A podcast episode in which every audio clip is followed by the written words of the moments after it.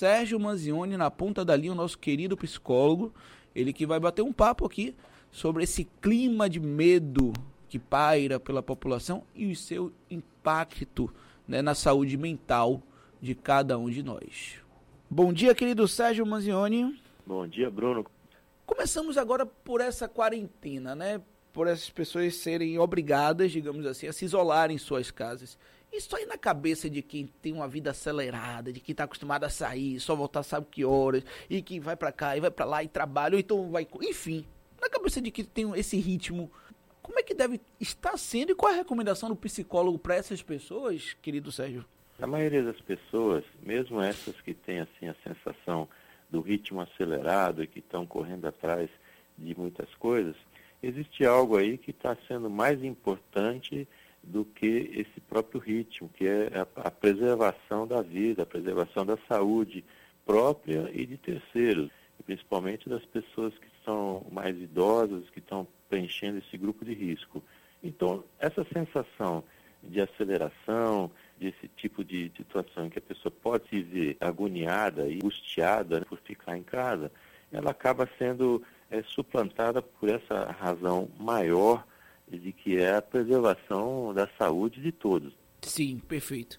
Agora, esse clima, né, de medo, porque as pessoas acabam ficando assustadas ao mesmo tempo que a mídia ali cumpre seu papel em noticiar, em ressaltar o alerta, as manchetes elas assustam, né? E cada manchete dessa vai aumentando esse clima de medo, de medo, medo, enfim. Também como lidar? É uma situação interessante, Bruno, porque de fato quando dizem que a gente tem a memória curta, há 10 anos atrás, mais ou menos, já houve esse tipo de controle dos aeroportos, que entrasse em estado de alerta, em função da gripe suína. Sim. Então, a gente já teve esse tipo de controle e ela continua matando, por, por incrível que pareça, a gripe suína. No ano passado, 2019, ela matou mais de 700 pessoas no Brasil, apesar de já existir vacina contra a doença.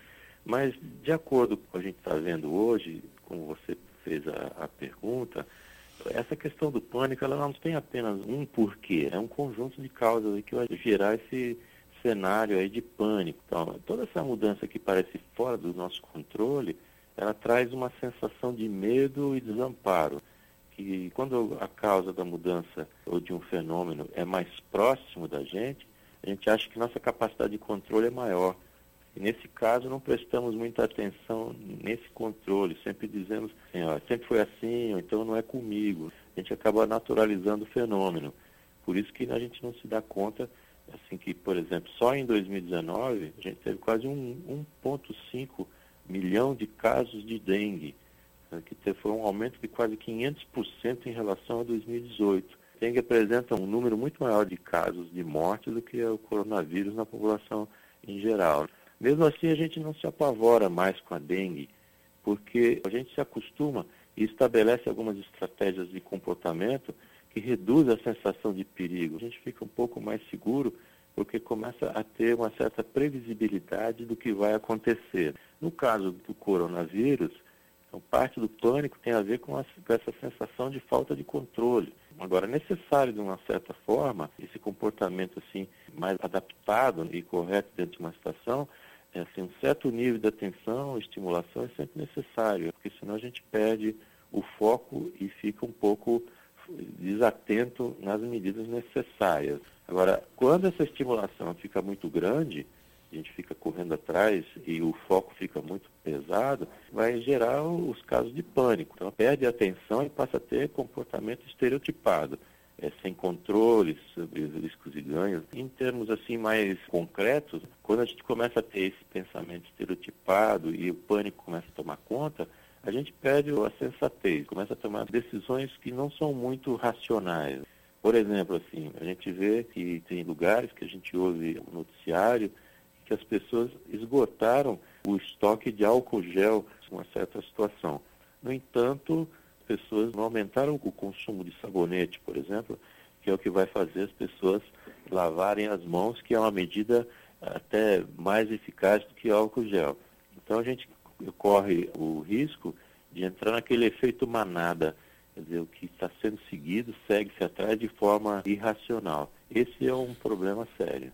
Agora, o que você recomendaria para um paciente seu, assim, no que diz respeito a se atualizar das notícias? Porque eu, tiro por mim, Sérgio. É, é se, se, eu fico o dia todo ali no celular, abrindo os sites, abrindo os grupos, percebo que até no final do dia mesmo há uma apreensão, uma angústia, algo assim que as próprias manchetes, como eu trazia anteriormente, já chega a X casos no Brasil, é, primeira morte já foi confirmada, sabe? Assim, são manchetes negativas e a gente entende que a mídia está. Mas até que ponto, né? É, é, eu, enquanto cidadão, posso, devo ali me atualizar, tá? Estar tá informado, inteirado, e até que ponto eu também devo tomar os cuidados que eu devo tomar para não né, é, acabar sendo infectado e ainda assim conseguir perceber que há uma vida fora do coronavírus. Me entende?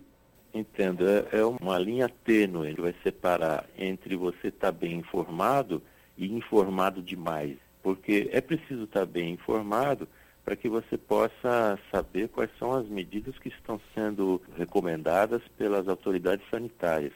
Medidas essas que a gente deve seguir sim, e não achar que isso não acontece com, com a gente, não.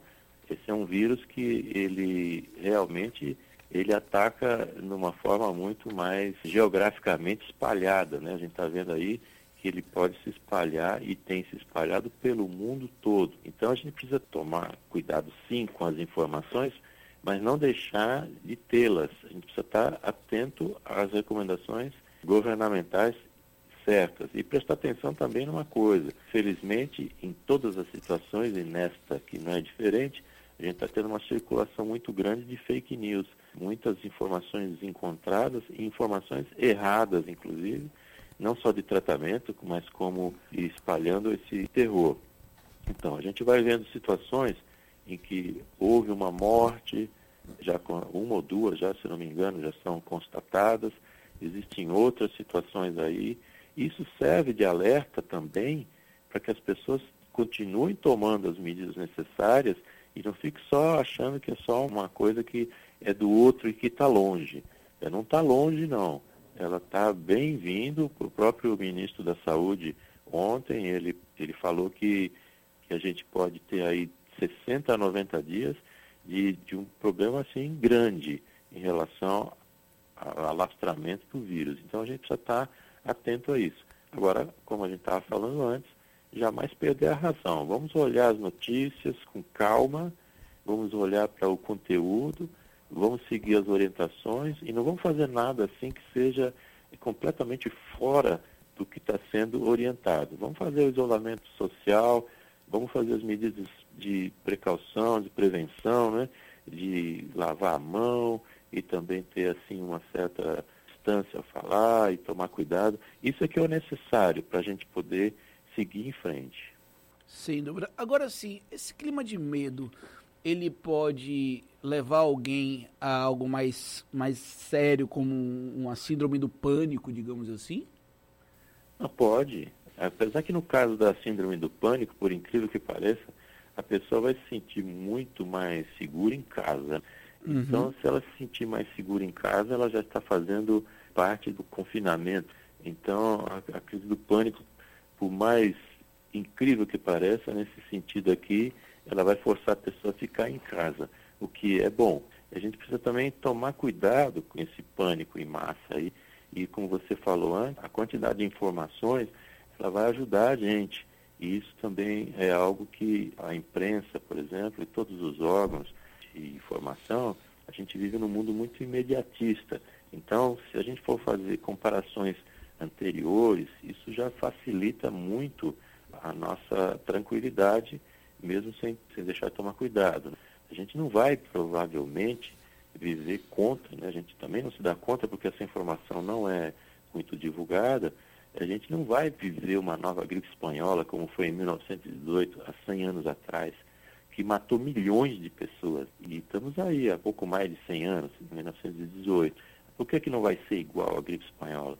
Porque hoje a gente tem ferramentas aí para lidar com essa pandemia que a gente nunca teve antes. Gente tem um, um desenvolvimento científico, um conhecimento científico que traz uma evolução tecnológica, uma capacidade de previsão dessas coisas que a gente nunca teve antes. Então, se de uma forma a gente tem uma pandemia tomando conta de todo o planeta, também a gente tem uma quantidade de outras ferramentas que jamais tivemos. E também lembrando que a gente, isso também, que a gente está passando agora, também é uma preparação para outras pandemias que vão ter no futuro, porque essa aqui não é a primeira e também não vai ser a última. Sem dúvida. Sérgio Manzioni, gratidão pela atenção aqui de sempre, pela participação, pelos esclarecimentos, né? Por esta verdadeira aula, digamos assim, consulta, melhor dizendo, é. aqui no nosso Café Duplo. Agora, deixa eu só te perguntar uma questão. Você tem acompanhado aí aquele jurista, inclusive o Miguel Reale Júnior, é, pedindo exame de sanidade mental de Bolsonaro, diante das atitudes deles recentes? Tem acompanhado isso? A gente chama a atenção de alguma forma? Olha, isso também não é um fato novo, porque tem, tem muita gente pedindo. Há muito tempo, né? Há muito tempo. Isso faz parte também de um jogo político. Claro. A gente está no ano de eleições. Sim, sim. E o ano de eleições, agora provavelmente na próxima semana o Congresso deve aceitar um pedido de calamidade pública, né, uhum. que vai fazer com que não seja mais necessário cumprir a meta fiscal e haverá um grande gasto público sem ter que se atingir metas, etc. O que pode ser interessante no primeiro momento, porque vai liberar muitos recursos para a saúde pública. Exato. Mas também a gente tem que ficar de olho para onde é que vão esses, esses recursos, porque sem um controle estourando a meta, a gente de fato aí, a meta de inflação ou a meta fiscal, agora não estou sabendo direito mas a gente precisa tomar muito cuidado com isso. E a sanidade é uma coisa também questionável. Precisa ver e ver muito mais as pessoas pelo que elas fazem do que pelo que elas falam. Que falar é um problema, a gente tem que ver o que, que elas fazem também. E aproveitando mais aí alguns segundos, a gente também tem que ver um outro aspecto aí, Bruno, dessa pandemia, que é um aspecto positivo, porque a imprensa também não tem falado que é necessário também que a atenção seja mais focada no problema. Mas a gente tem um aspecto positivo, porque nunca na história a gente teve uma movimentação global grande em função das questões de solidariedade, das questões de amor ao próximo, Sim. de cuidado com os entes queridos, de aproximação da família. Muitas famílias hoje estão convivendo muito mais do que antes, porque tem o confinamento. Ah, no Brasil ainda isso ainda está se, se alastrando na Europa, as pessoas nem saem mais ah, nas ruas, mas a gente tem esse outro incremento, que claro. é o incremento do convívio familiar, do diálogo e de uma série de outras questões que vão fortalecer muito esse laço familiar e das pessoas tem é esse lado positivo também, viu, Bruno? É o lado positivo, sem dúvida. Gratidão, um forte abraço, Sérgio. Eu Pode que agradeço, sempre. um grande abraço a todos.